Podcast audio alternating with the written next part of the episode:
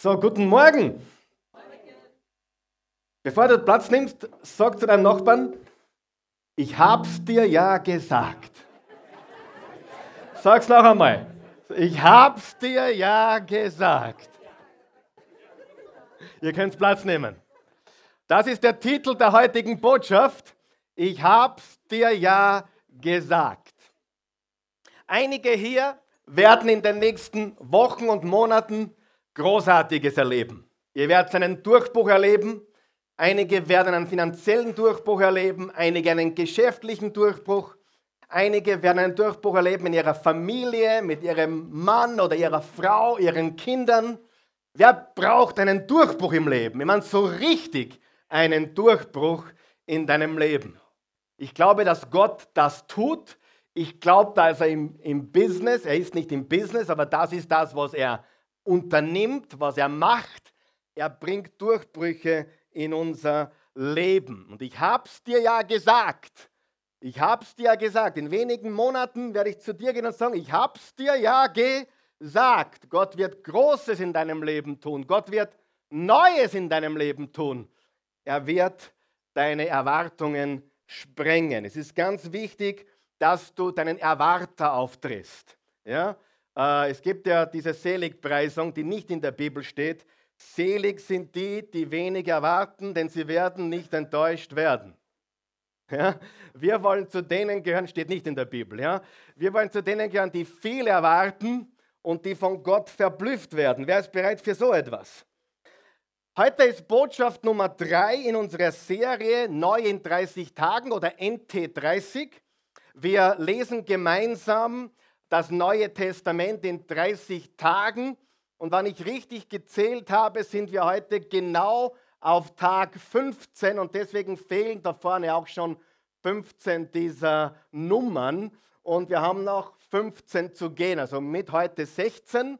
Heute sind wir bereits in der Apostelgeschichte und ich hoffe, du bist voll dabei und mittendrin. Wenn nicht, kannst du auch jetzt einsteigen, du kannst nachholen. Es liegt ein Leseplan auch bei in diesem Programm, was du bekommen hast.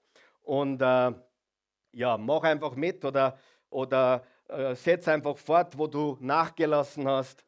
Wir glauben, dass Gott uns immer wieder eine neue Chance gibt, uns immer von vorne beginnen lässt. Du machst aus Ente 30 halt Ente 39, ist auch wurscht. Äh, ich habe letztes Mal gesagt, Ente 39 ist das höchste der Gefühle, da machen wir Ente 49, okay? Wenn du 49 Tage brauchst, auch kein Problem. Aber bleib dran, lies das Neue Testament. Es wird gewaltige Kraft in deinem Leben freisetzen. Es handelt sich um ein 30-tägiges Fitnessprogramm mit dem Ziel, uns stärker zu machen, mit dem Ziel auch, dass wir abspecken. Und wir haben letztes Mal was ganz Wichtiges gesagt, nämlich Priorität ist Power. Priorität ist Power. Überall, wo du Priorität setzt in deinem Leben, dort wird Power freigesetzt in deinem Leben. Wenn du äh, Priorität auf die Familie setzt, dann wird Power in die Familie kommen. Wenn du Priorität auf Gott setzt, dann kommt Power in dein ganzes Leben. Und wir wollen Prioritäten setzen und deswegen wollen wir gemeinsam das Neue Testament studieren. Wir wollen auch alle zu Hause begrüßen. Super, dass ihr dabei seid. Auch ihr könnt euch den Leseplan runterladen auf unserem Webcampus und mit dabei sein. Im Hebräer 4, Vers 12 steht, das Wort Gottes ist lebendig und kräftig und schärfer als jedes zweischneidige Schwert und dringt durch, bis es scheidet Seele und Geist, auch Mark und Bein und ist ein Richter der Gedanken und Sinne des Herzens. Lass uns bitte aufstehen noch einmal und gemeinsam das Wort Gottes lesen. Zur Ehre des Wortes Gottes lesen wir jetzt Jesaja 48, Verse 3 bis 6. Äh, Jesaja war ein Prophet im Alten Testament. Er hat ungefähr 500 Jahre vor Christi Geburt in Bethlehem geschrieben. Er kannte das Volk Gottes extrem gut.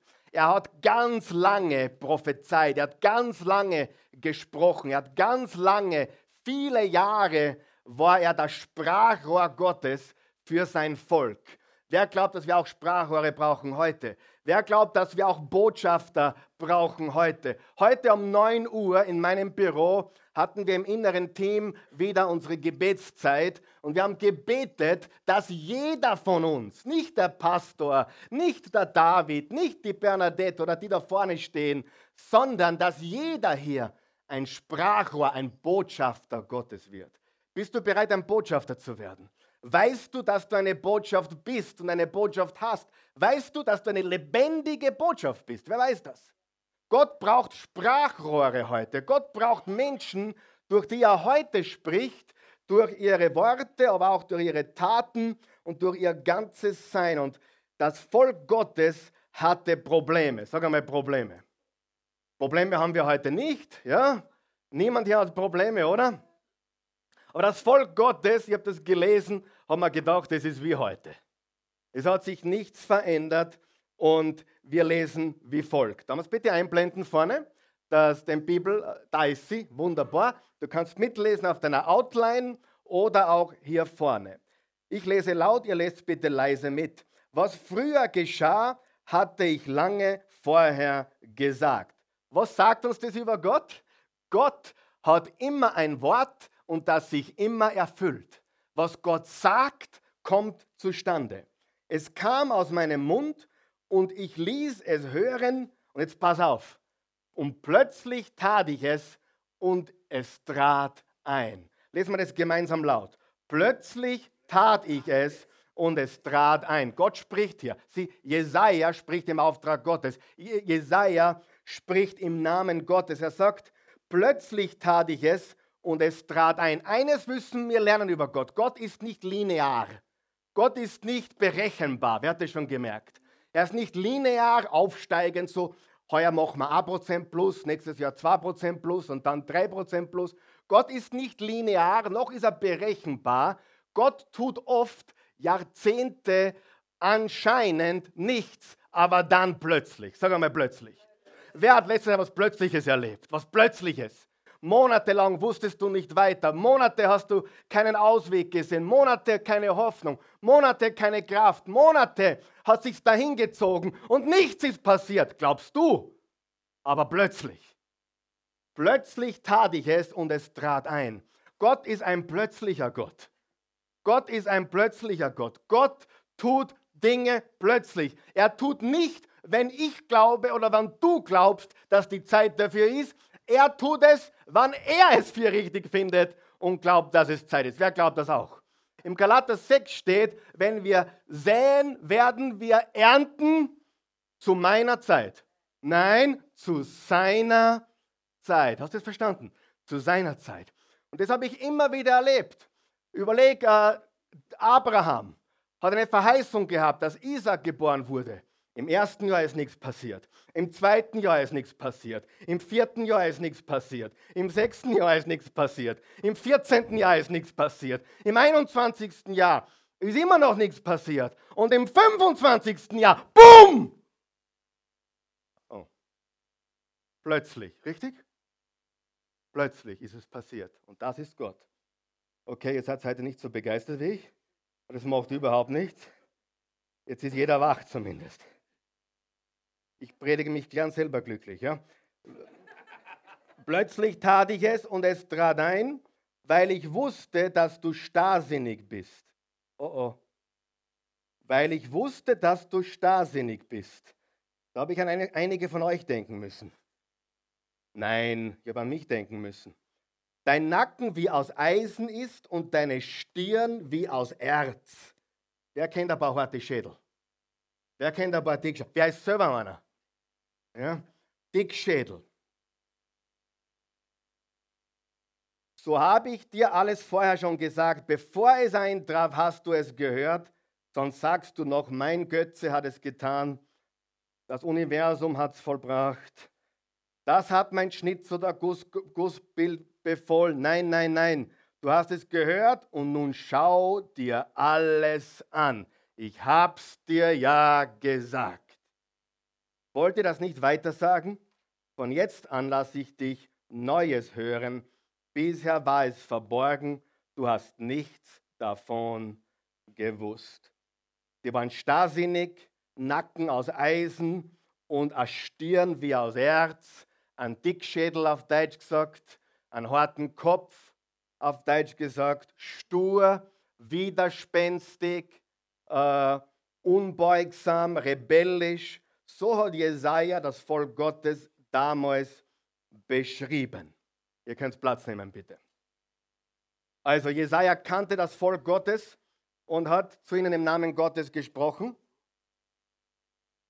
Ich habe es euch ja gesagt. Interessant, wenn du die Evangelien jetzt durchgelesen hast, hast du vielleicht festgestellt, Matthäus, Markus und Lukas, da hat Jesus einen Satz mehrmals gesagt und dieser Satz lautet, wer Ohren hat, der höre. Wem ist das aufgefallen? Wer Ohren hat, der höre.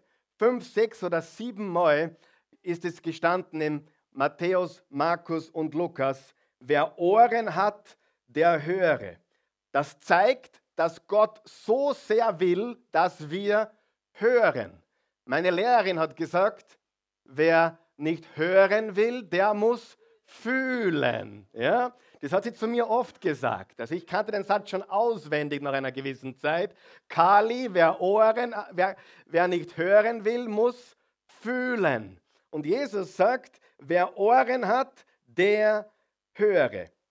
Und wenn wir diese Passage jetzt hernehmen von Jesaja aus dem Alten Testament, und Jesaja wird übrigens das fünfte Evangelium genannt, weil so viel über Jesus drinnen steht. 500 Jahre bevor er gekommen ist, wurde so viel über Jesus angekündigt. Darum sagen Bibelexperten das fünfte Evangelium oder das Evangelium des Alten Testaments. Und er zeigt uns hier den Zustand des Volkes Gottes. Und ich habe darüber nachgedacht, über fünf Tendenzen, die die die Kinder Gottes haben oder fünf Probleme. Gottes Kinder haben die Tendenz zu folgenden fünf Problemen. Bist du bereit, sie zu hören? Und dann werden wir auf jeden dieser Probleme eingehen und sehen, dass das Wort Gottes, das Wort Gottes hat die Fähigkeit, diese fünf Probleme zu durchbrechen. Das erste Problem sind kleine Träume. Kleine Träume. Das Volk Gottes, ja, ja, die Kinder Gottes, gläubige Menschen, Christen haben eine Tendenz zum Problem, dass sie kleine Träume haben. Das zweite sind skeptische Gedanken, Misstrauen, Misstrauen oder Zweifel oder ungläubig sind wir oft. Weißt du, dass Gott sagt, wir sollten ihm mehr vertrauen, als wir ihm vertrauen. Und wir können ihm mehr vertrauen, als wir ihm vertrauen. Kleine Träume, skeptische Gedanken. Was wir noch sehen unter Kinder Gottes ist widerspenstige Herzen, halsstarrige, sture, harte Herzen. Was wir noch sehen unter Kindern Gottes ist eigennützige Motive, selbstsüchtige Motive und äh, was wir auch haben, ist ein kurzes Gedächtnis. Wer hat schon gemerkt, Kinder Gottes vergessen sehr leicht. Die vergessen, was Gott schon getan hat. Sie vergessen, wie gut schon Gott schon gewesen ist. Sie vergessen, was ihnen Gutes angetan wurde. Es gibt ja eine Grundregel, tu einem Menschen äh, zehn gute Dinge und dann eine schlechte Sache. Und was merken sie sich mehr als die zehn guten? Das eine schlechte. Das heißt, wir sind eigentlich keine vergesslichen Menschen. Wir sind, äh, wir haben ein selektives Gedächtnis. ja? Wir haben eigentlich kein kurzes Gedächtnis. Wir haben ein selektives Gedächtnis. Wir erinnern uns an die schlechten Dinge, an die negativen Dinge, an die Dinge, die schiefgelaufen sind, wo wir enttäuscht wurden und vergessen so leicht, was schon Gutes getan wurde wurde. Wiederholen wir diese fünf Dinge und dann gehen wir zu einer Lösung all dieser Dinge. Kleine Träume, skeptische Gedanken, widerspenstige Herzen, eigensüchtige Motive und ein kurzes Gedächtnis. Darf ich fragen, wer diese fünf Dinge gerne aus seinem Leben auslöschen möchte? Wer möchte kleine Träume auslöschen? Wenn es dir geht wie mir, dann bist du auch äh, mit Alter etwas skeptischer geworden. Habe ich recht? Mit 21, 22 gehörte mir die Welt. Was willst du mir sagen? Ich weiß alles. Ich bin der Beste. Mit 23 war ich noch besser als der Beste. Ich habe mich überhoben. Ich bin abgehoben. Ich wusste, ich bin geistlicher plötzlich. Ich war mit 23 plötzlich geistlicher als mein 45-jähriger Vater. Irgendwie interessant finde ich das, aber es war so. Heute weiß ich, wir sind beide recht ungeistlich. Ja? Nein, Spaß. Wir sind beide auf dem Weg, wir sind beide auf einem Weg, wir wissen beide nichts. Das ist einfach mit Alter, kommst du drauf, dass du nichts weißt, nichts hast, nichts bist und nichts kannst, dass du komplett abhängig bist von ihm. Und du lernst eigentlich mit der Zeit, dass du nichts gewusst hast. Und heute weiß ich, dass ich ganz wenig weiß und dass ich vollkommen angewiesen bin auf ihn und alles, was ich bin, bin ich durch ihn. Alles, was ich habe, habe ich durch ihn. Alles, was ich weiß, weiß ich durch ihn. Und alles, was ich kann, Philippa 4, Vers 13, vermag ich durch den, der mich mächtig macht. Ich bin nichts, aber er ist alles in mir. Halleluja. Und das ist die Wahrheit. Also, äh, wer möchte diese Dinge auslöschen? Kleine Träume, skeptische Gedanken. Weißt du, was ich gelernt habe? Es ist besser, zu viel zu vertrauen und wieder enttäuscht zu werden, als immer skeptisch zu sein und unglücklich zu leben. Ich wiederhole, das war sehr, sehr gut. Das war. Ja, ich hilf, ich, manchmal muss ich mir selber helfen. Ja, ich kann nichts dafür. Aber ob ich mir jetzt das nochmal merke, merken, ich habe mir das jetzt nicht gemerkt, was ich gesagt habe. Ja, was habe ich jetzt eigentlich gesagt? Ich weiß es nicht mehr. Lass mal stehen. Besser zu viel zu vertrauen und wieder einmal enttäuscht zu werden, als ständig mit Skepsis zu leben und unglücklich zu sein. Noch einmal, das ist sehr, sehr gut. Ja, das ist sehr, sehr. Lieber ein bisschen zu viel zu vertrauen und einmal zu viel enttäuscht zu werden, als ständig in Skepsis zu leben und unglücklich zu sein. Wir dürfen vertrauen, wir dürfen Gott vertrauen. Widerspenstiges Herz, willst du das auslöschen?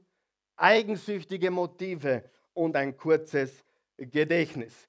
Und Gott möchte diese Dinge durchbrechen in deinem Leben. Er möchte die, die kleinen Träume durchbrechen. Er möchte die skeptischen Gedanken durchbrechen. Er möchte das widerspenstige Herz durchbrechen. Er möchte die eigennützigen Motive durchbrechen. Und er möchte dein selektives, kurzes Gedächtnis durchbrechen. Und Darum reden wir jetzt über fünf Dinge, die Gott macht. Sagen wir das gemeinsam? Gott macht. Warum macht Gott? Weil er Macht hat. Die machen kannst du nur, wenn du Macht hast. Und Gott hat die Allmacht und darum macht er diese fünf Dinge. Bist du bereit? Diese Dinge können dich wirklich freisetzen und zum Durchbruch bringen in deinem Leben. Erstens, Gottes Wort, und deswegen lesen wir die Bibel, Gottes Wort macht aus kleinen Träumen große Träume. Er macht aus kleinen Träumen große Träume. Wenn du mich fragen würdest, Karl Michael, was ist die eine Sache, die du zurückholen würdest aus deiner Jugend oder deinen Zwanzigern? Was ist das eine, was du wieder haben möchtest? Ich möchte nicht meine, über, meine Arroganz zurückhaben. Ich möchte nicht meine Besserwisserei zurückhaben. Ich möchte nicht zurückhaben ähm, meinen finanziellen Zustand. Ich möchte nicht viel, will das meiste nicht zurückhaben. Aber wenn du mich fragen würdest, Karl Michael, du darfst ein, ich möchte auch meinen Körper nicht zurückhaben. Ja? Ich liebe, so wie er ist, passt. Ja? Passt schon, ist schon in Ordnung. Ich will äh, nur eines zurückholen. Und das ist die Naivität der Jugendlichkeit. Was meine ich damit? Als ich jung war, träumte ich groß.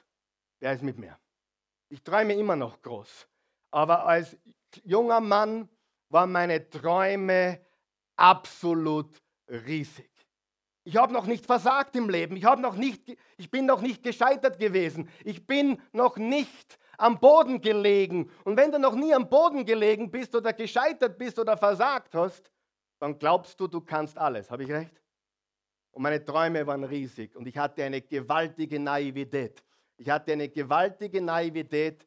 Ich kann alles. Ich werde mir die Welt holen. Ich werde extrem erfolgreich. Ich werde alles mir holen, was geht. Und mit der Zeit, was passiert in unserem Leben? Geht den Träumen der Sauerstoff aus. Habe ich recht? Und ich sage dir, die Bibel ist der Sauerstofflieferant für deine Träume. Das Neue Testament ist der Sauerstofflieferant für deine Träume. Das Neue Testament, die Bibel, das Wort Gottes und sein Geist kann Träume wieder reparieren und herstellen, kann Träume noch größer machen, als sie je gewesen sind. Träume wiederherstellen. Wer ist bereit dafür? Wer ist wieder bereit zu träumen, wie ein 18-Jähriger oder eine 21-Jährige oder wie ein 25-Jähriger? Wer ist wieder bereit zu träumen? Ich liebe die Naivität der Jugend. Das Problem ist, du kannst ihnen nicht sagen, dass daneben liegen. Das geht leider nicht. Du kannst, du, auf der einen Seite willst du ihnen ihre, ihren Traum nicht rauben, auf der anderen Seite kannst du ihnen nicht sagen, hey, die Fehler habe ich alle schon gemacht. Weil dann bist du plötzlich nicht mehr ihr Freund. Habe ich recht?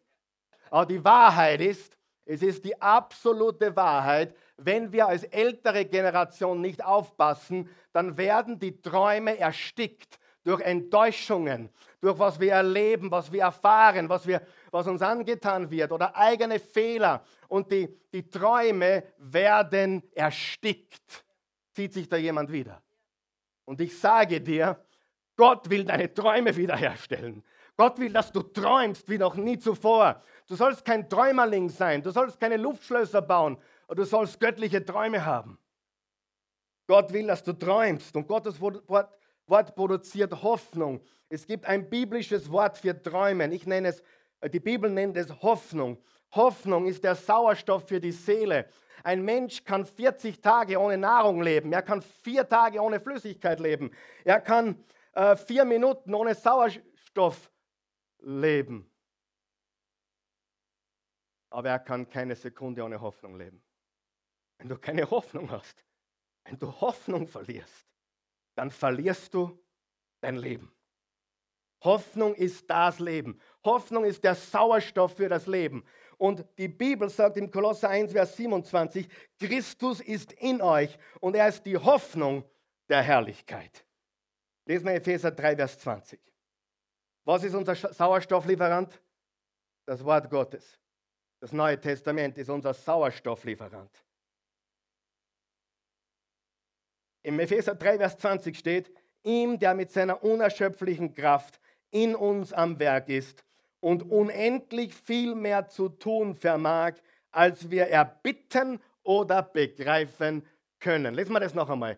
Ihm, das ist Gott, der mit seiner unerschöpflichen Kraft in uns am Werk ist und unendlich viel mehr zu tun vermag, als wir erbitten oder begreifen können. Gott kann mehr tun, als du erbitten kannst. Gott kann mehr tun, als du begreifen kannst. Gott möchte Nummer eins. Er möchte aus deinen kleinen Träumen wieder große Träume machen. Er möchte aus deinen keinen Träumen mehr wieder Träume machen.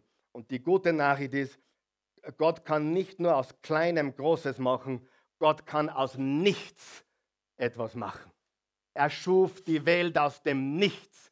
Er, er holte Jesus von den Toten. Und der war nicht bewusstlos oder angeschlagen, sondern er war tot und er ist auferstanden. Er hat das Grab besiegt. Gott kann tote Träume zum Leben erwecken. Ich lese die Bibel, weil es aus meinen kleinen Träumen wieder große Träume macht. Ich habe bemerkt, je mehr ich mich damit äh, beschäftige, je mehr ich mich aufhalte, in den Briefen des Neuen Testaments, umso mehr bekommen meine Träume wieder Luft. Die werden wieder lebendig. Und ich möchte euch ermutigen, träumt große Träume. Vertraut Gott.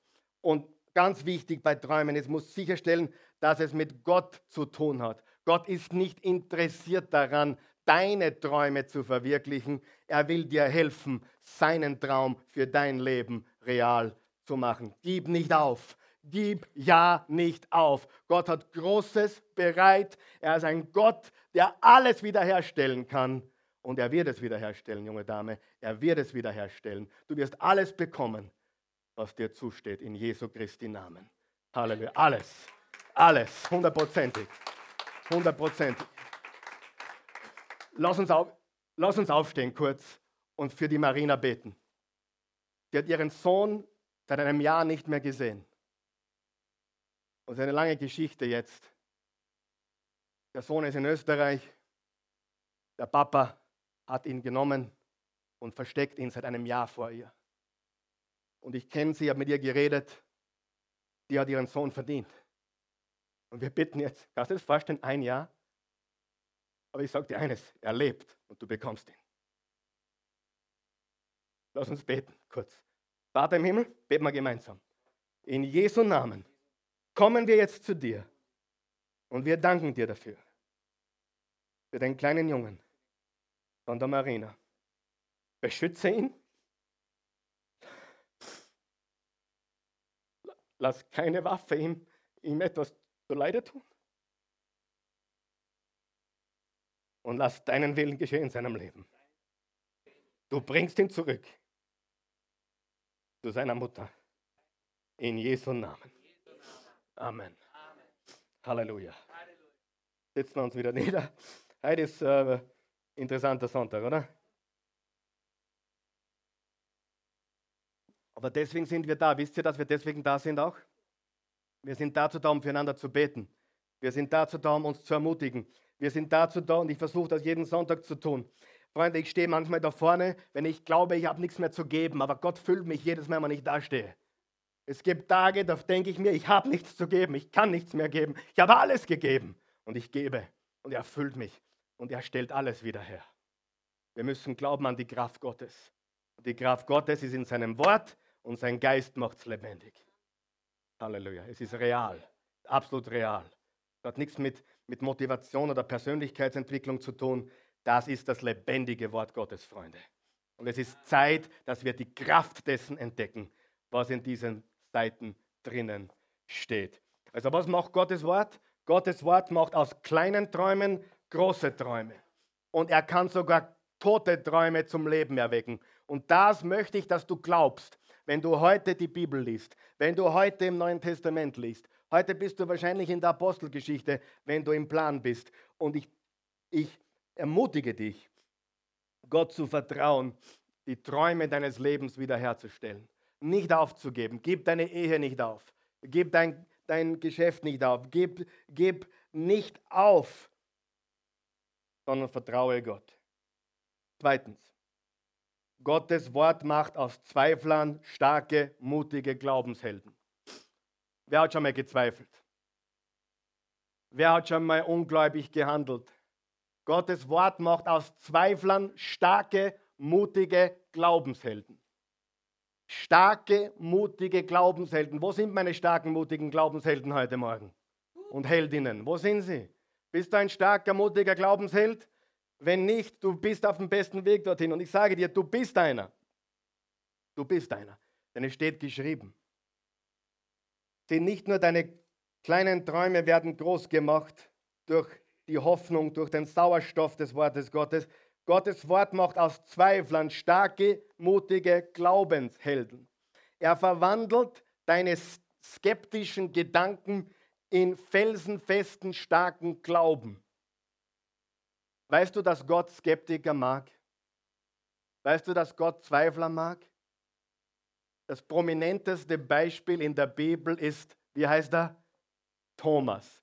Und welchen Spitznamen hat er bekommen?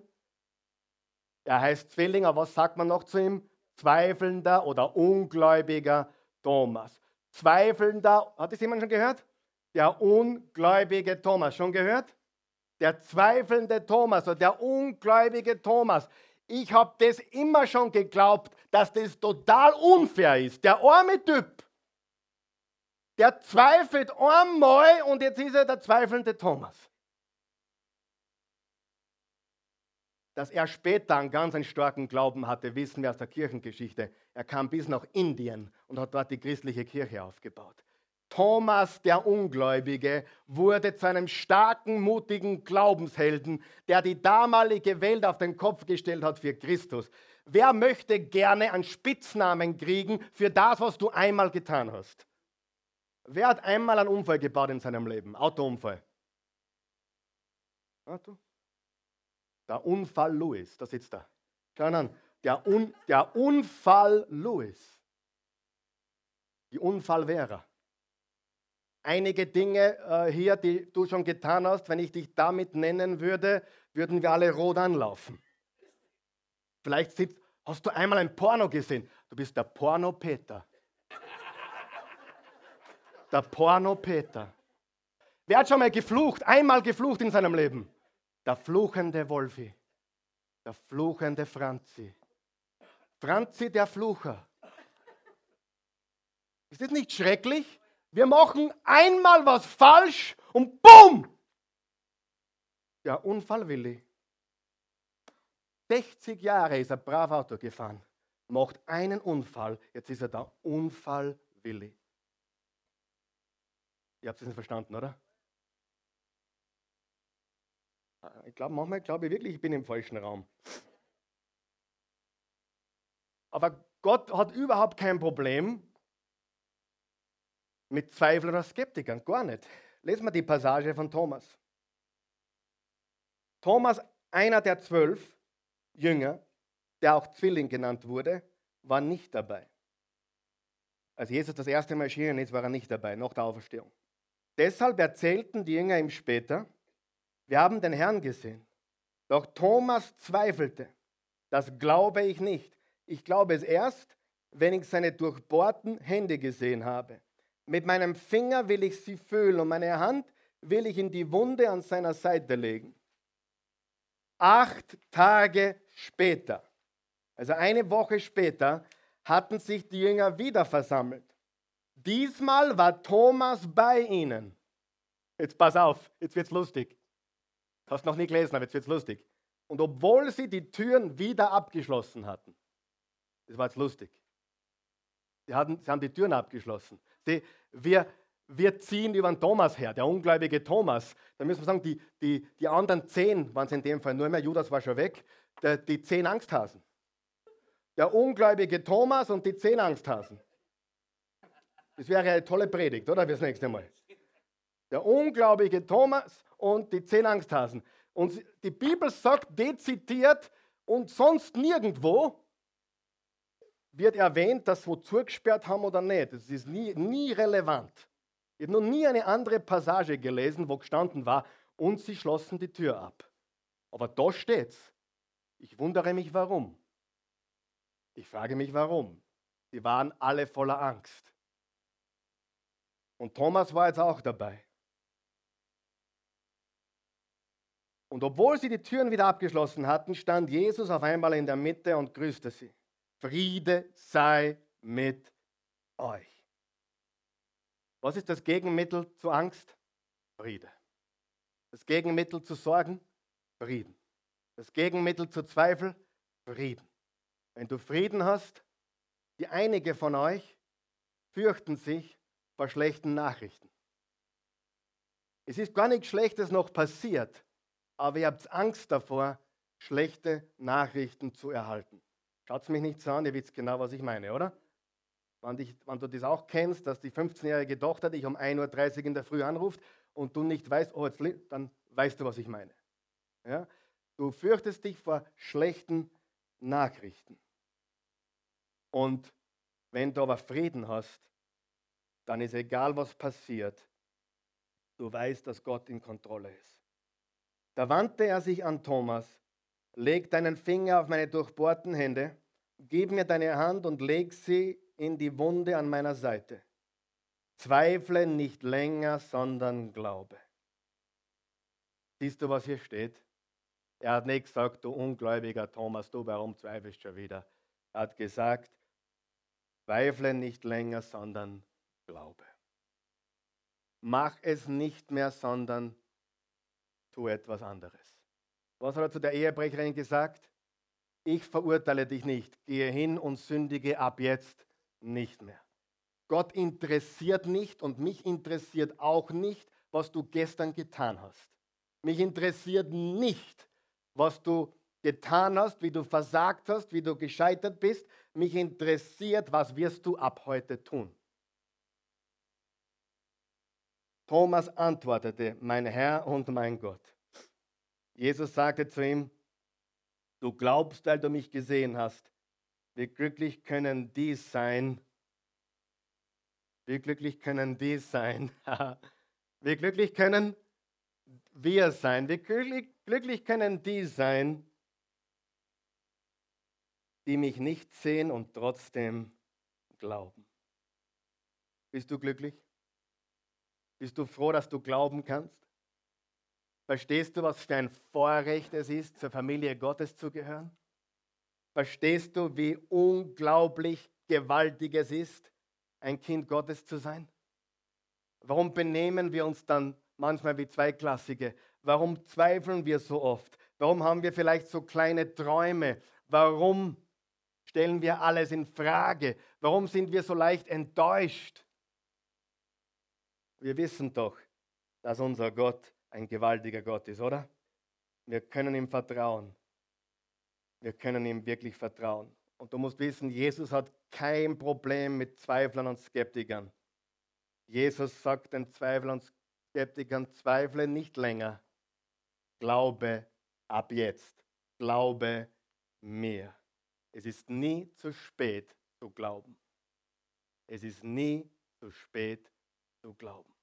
Okay? Also, was haben wir gelernt bis jetzt? Hilft dir das soweit?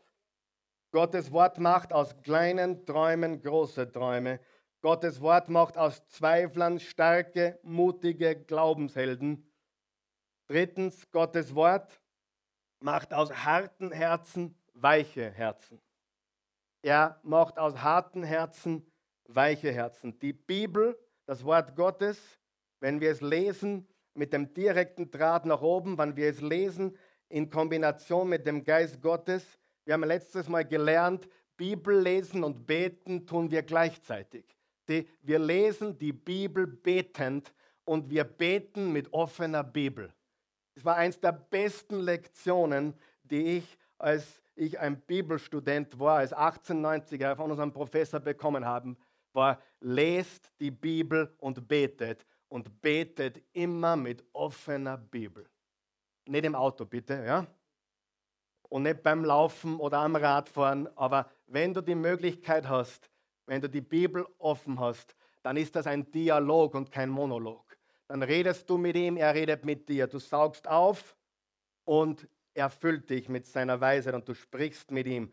Du betest, du bittest um Erkenntnis, du bittest um Weisheit.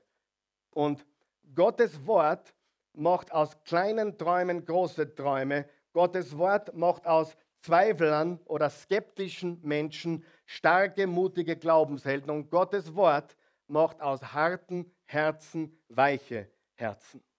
Es gibt einen anderen Propheten im Alten Testament, der heißt Hesekiel. Und im Vers, Kapitel 36, Vers 25 steht, dann werde ich reines Wasser auf euch sprengen. Er schaut in die Zukunft. Und euch so von allem Dreck und allen Götzen reinigen. Er schaut in die Zukunft, was durch Jesus passieren würde. Ich gebe euch ein neues Herz und einen neuen Geist. Unterstreicht ihr bitte, ein neues Herz und einen neuen Geist. Das versteinerte Herz nehme ich aus eurer Brust und gebe euch ein lebendiges dafür. Ein lebendiges Herz, ein weiches Herz. Ich lege meinen Geist in euch und bewirke, dass ihr meinen Gesetzen folgt und euch nach meinen Rechtsbestimmungen richtet. Weißt du, Gott verwandelt unser Herz. Wer ist froh darüber, dass dein Herz verwandelt wurde? Ein weiches Herz. Ist okay, wenn du, wenn du weinst, es ist okay, wenn du emotional bist, es ist okay, wenn dir Dinge nahe gehen. Wir leben in einer kalten Welt. Wir leben in einer Welt, die ist brutal. Karl, das ist nicht positiv, aber es ist die Wahrheit, oder? Wir leben in einer brutalen, kalten, harten Welt mit Menschen, die es nicht gut mit dir meinen, die ein hartes Herz haben. Und Gott will, dass wir ein weiches Herz haben.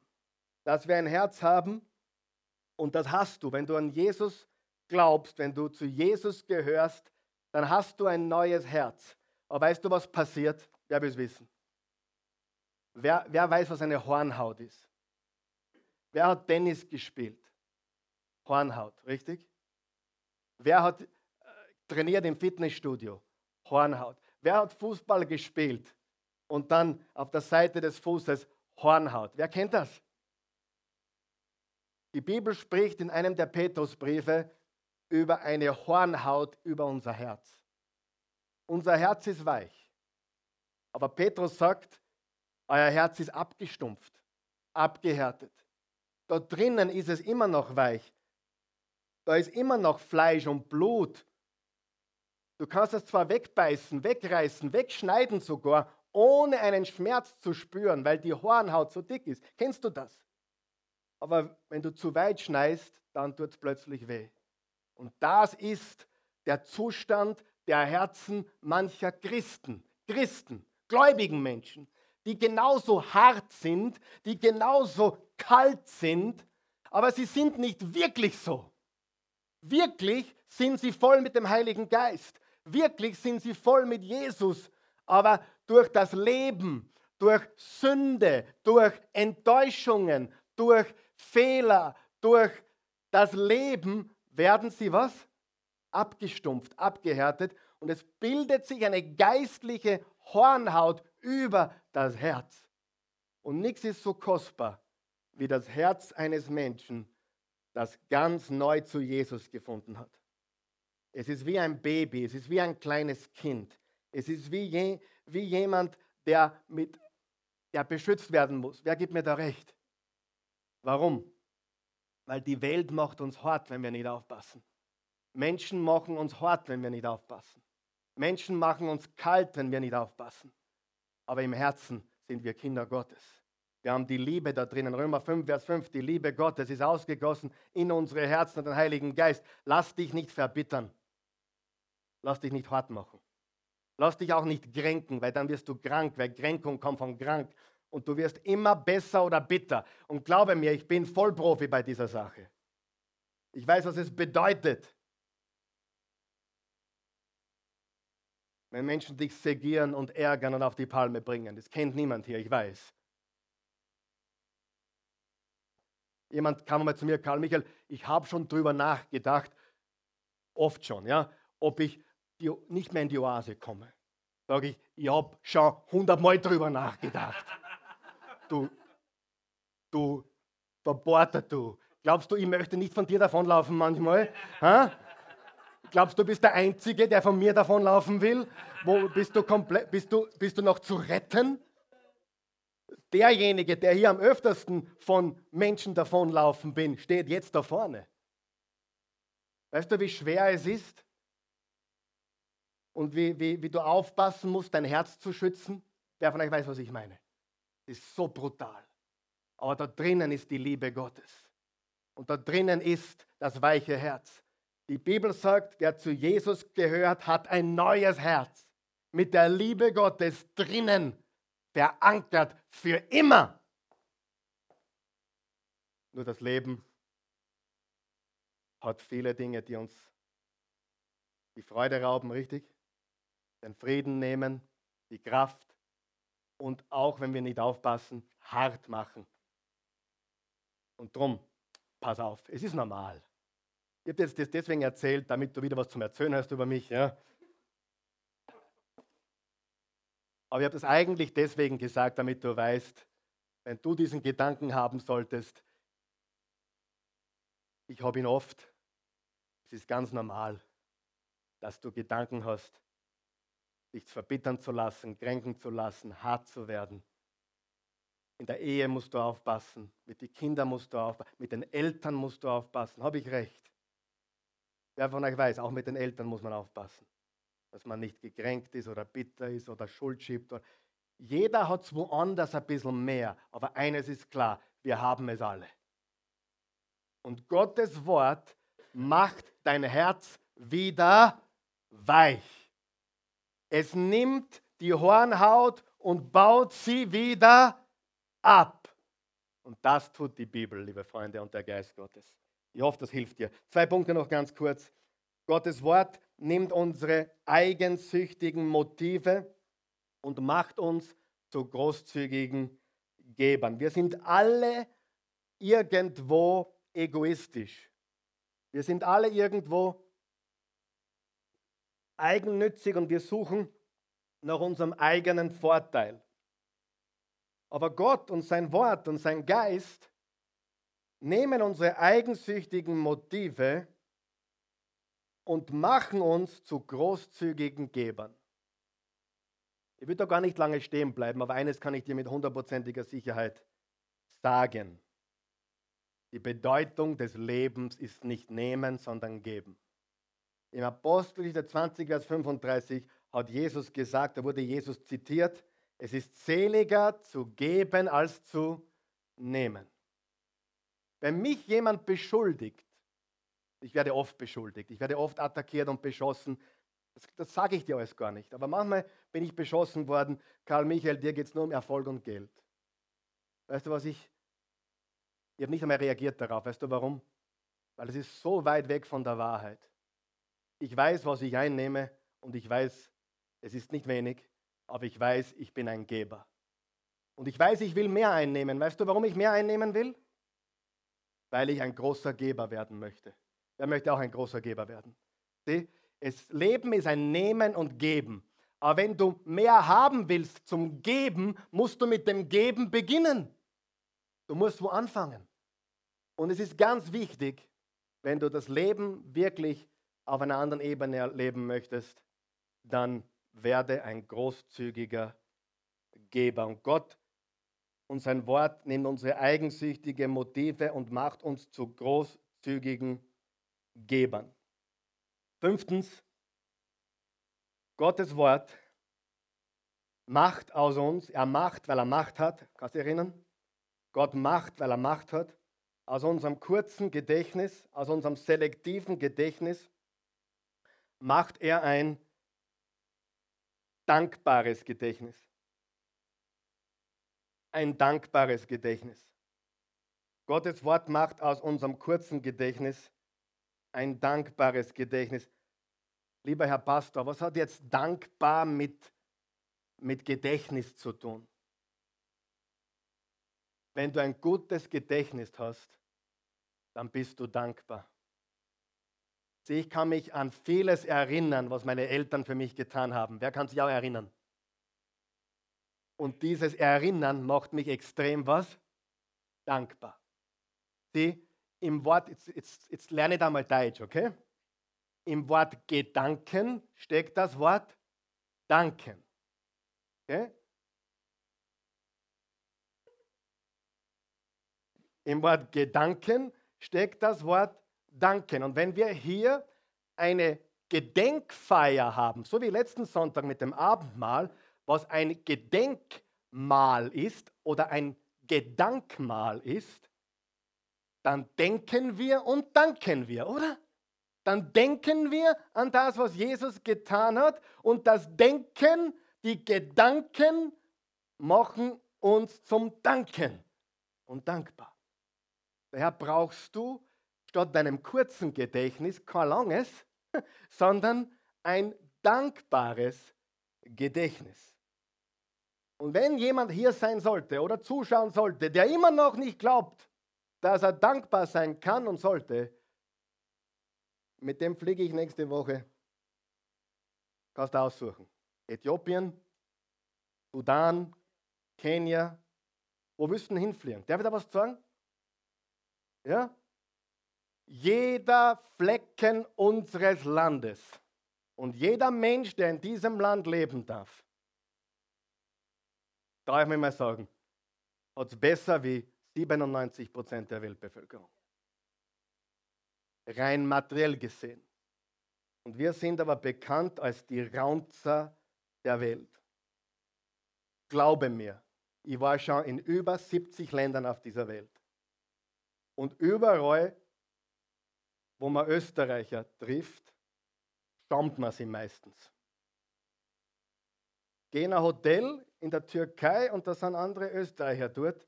Da siehst du schon, wie sie ranzen an der Rezeption. Ich will es nicht schlecht reden.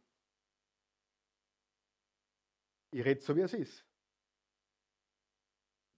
Tue ich Unrecht hier? Dir nicht, wir nicht natürlich. Ich rede jetzt von allen anderen, jetzt nicht da sind und nicht zuschauen, aber wir sind dafür bekannt. Ich schaue mich manchmal wirklich, ich sitze im Flugzeug und da vor mir sitzt der andere Österreicher und ich geniere mich in Grund und Boden. Nicht, dass die, nicht, dass die Deutschen viel besser sind, aber ich habe mich jetzt in einen Strudel geredet, es tut mir leid.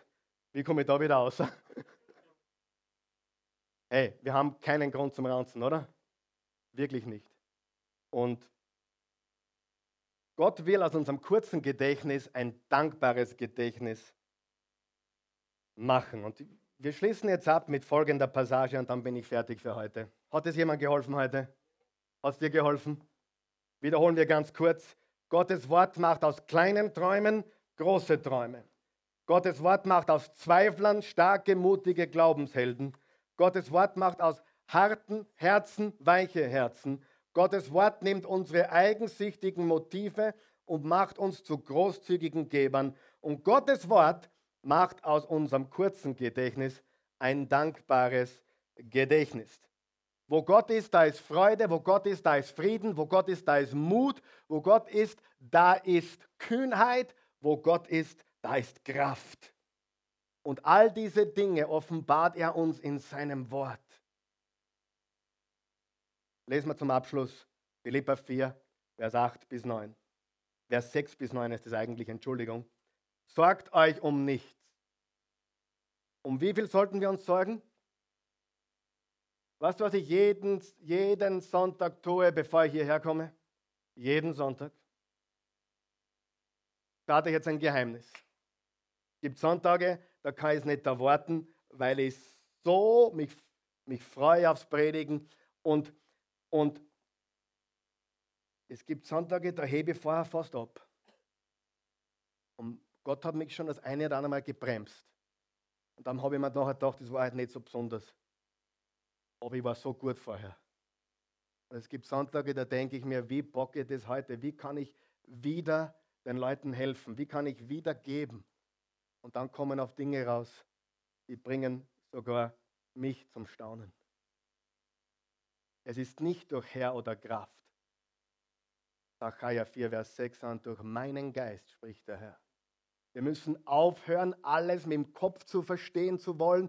Wir müssen aufhören, alles mit Mucki-Power richten zu wollen. Wir müssen aufhören, alles mit dem Bankkonto richten zu wollen. Und wir müssen lernen, auf ihn und seinen Geist und sein Wort zu vertrauen. Denn da ist die echte Power. Und ich weiß, einige haben Wunder erlebt die letzten Wochen, wirklich. Ich kann euch jetzt die Geschichte nicht erzählen. Es sind drei, vier Leute da, von denen ich weiß, dass sie was erlebt haben im Vertrauen auf Gott, obwohl sie gar nicht so vertrauten, wie sie hätten vertrauen können. Aber Jesus sagt, wenn euer Glaube nur so groß ist wie ein Senfkorn, bumm!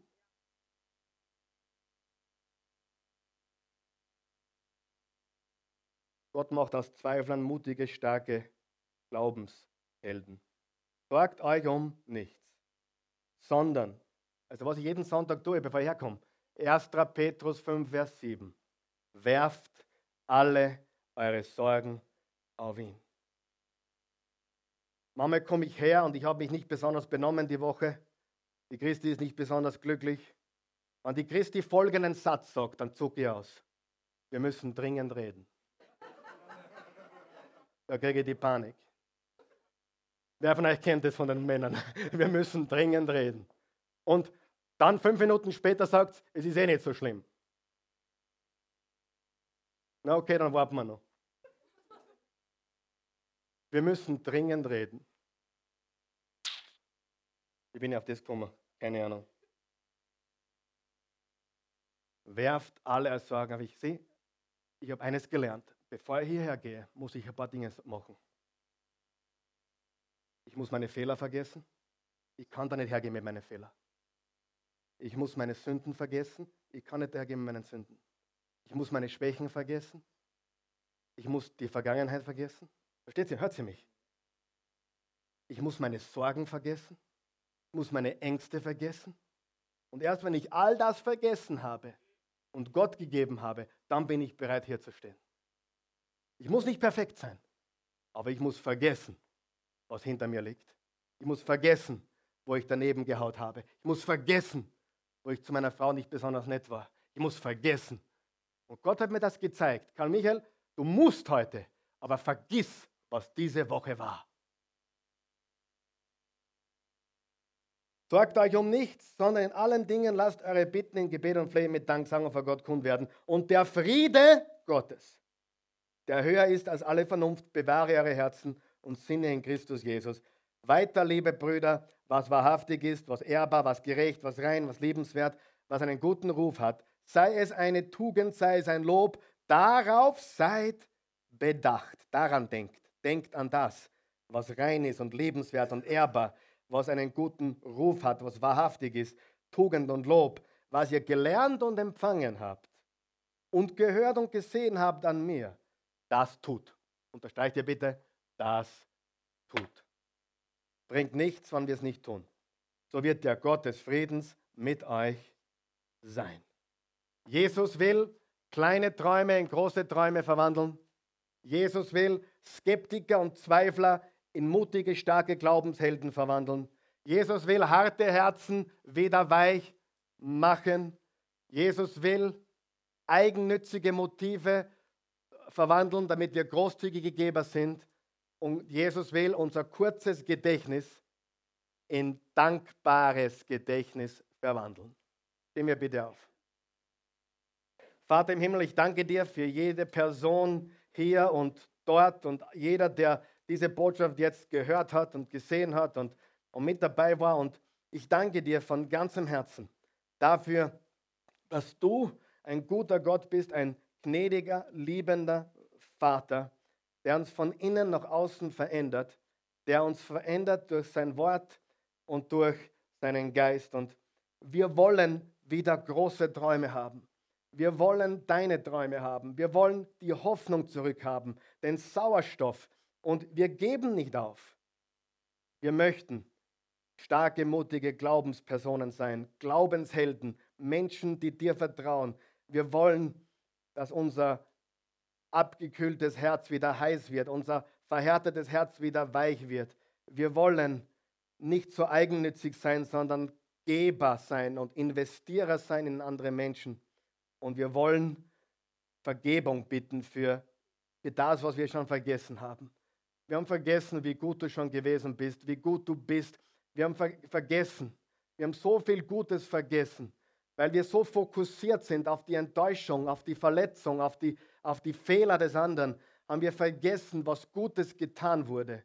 Und wir wollen wieder dankbar werden, ein dankbares Herz entwickeln. Wenn du hier bist heute Morgen oder zuschaust jetzt und du hast noch keine persönliche Beziehung zu Jesus, so lade ich dich ein, mit uns zu beten. Es ist ganz einfach.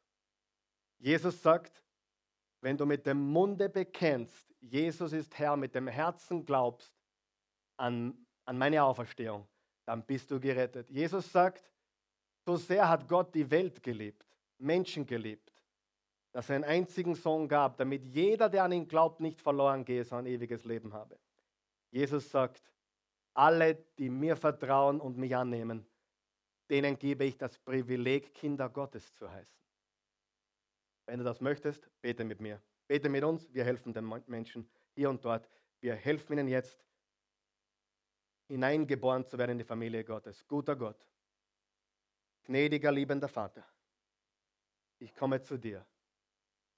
Ich danke dir für deine Liebe. Ich verstehe nicht viel. Ich weiß so wenig. Aber ich will dir heute mit allem, was ich habe, vertrauen, so gut ich kann. Ich glaube dir, Jesus. Erfülle mich mit deiner Liebe, mit deinem Erbarmen.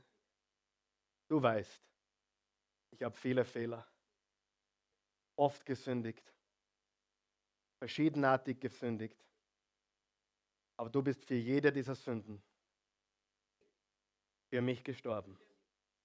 Ich bekenne dich als meinen Retter. Und so wie Thomas, so wie der Glaubensheld Thomas, sage ich jetzt, ich glaube, mein Herr und mein Gott.